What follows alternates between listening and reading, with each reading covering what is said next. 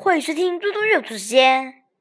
今天我要阅读的是叶圣陶的《瀑布》。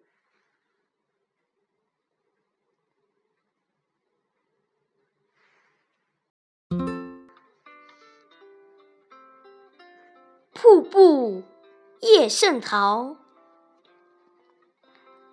还没看见瀑布。先听见瀑布的声音，好像叠叠的浪涌上岸滩，又像正热的风吹过松林。山路忽然一转，啊，望见了瀑布的全声。这般景象没法比喻，千丈青山撑着一道白影。站在瀑布脚下仰望，好伟大呀！一座珍珠的瓶，时时来一阵风，把它吹得如烟如雾如尘。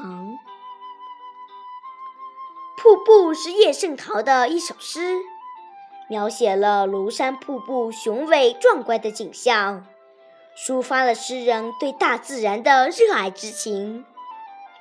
这首诗以描写的对象为题，突出主题，简洁醒目。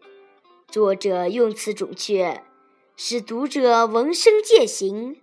例如，一个“啊”加上感叹，把令人惊奇、兴奋的感情表达得淋漓尽致。一座珍珠的瓶。一个“瓶”字，再加上“珍珠”俩字，是一座晶莹透明、酷似珍珠，在阳光下熠熠闪耀的壮观瀑布跃然纸上。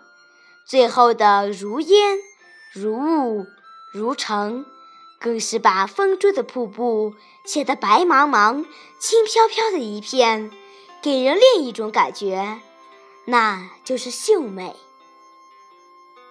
谢谢大家，明天见。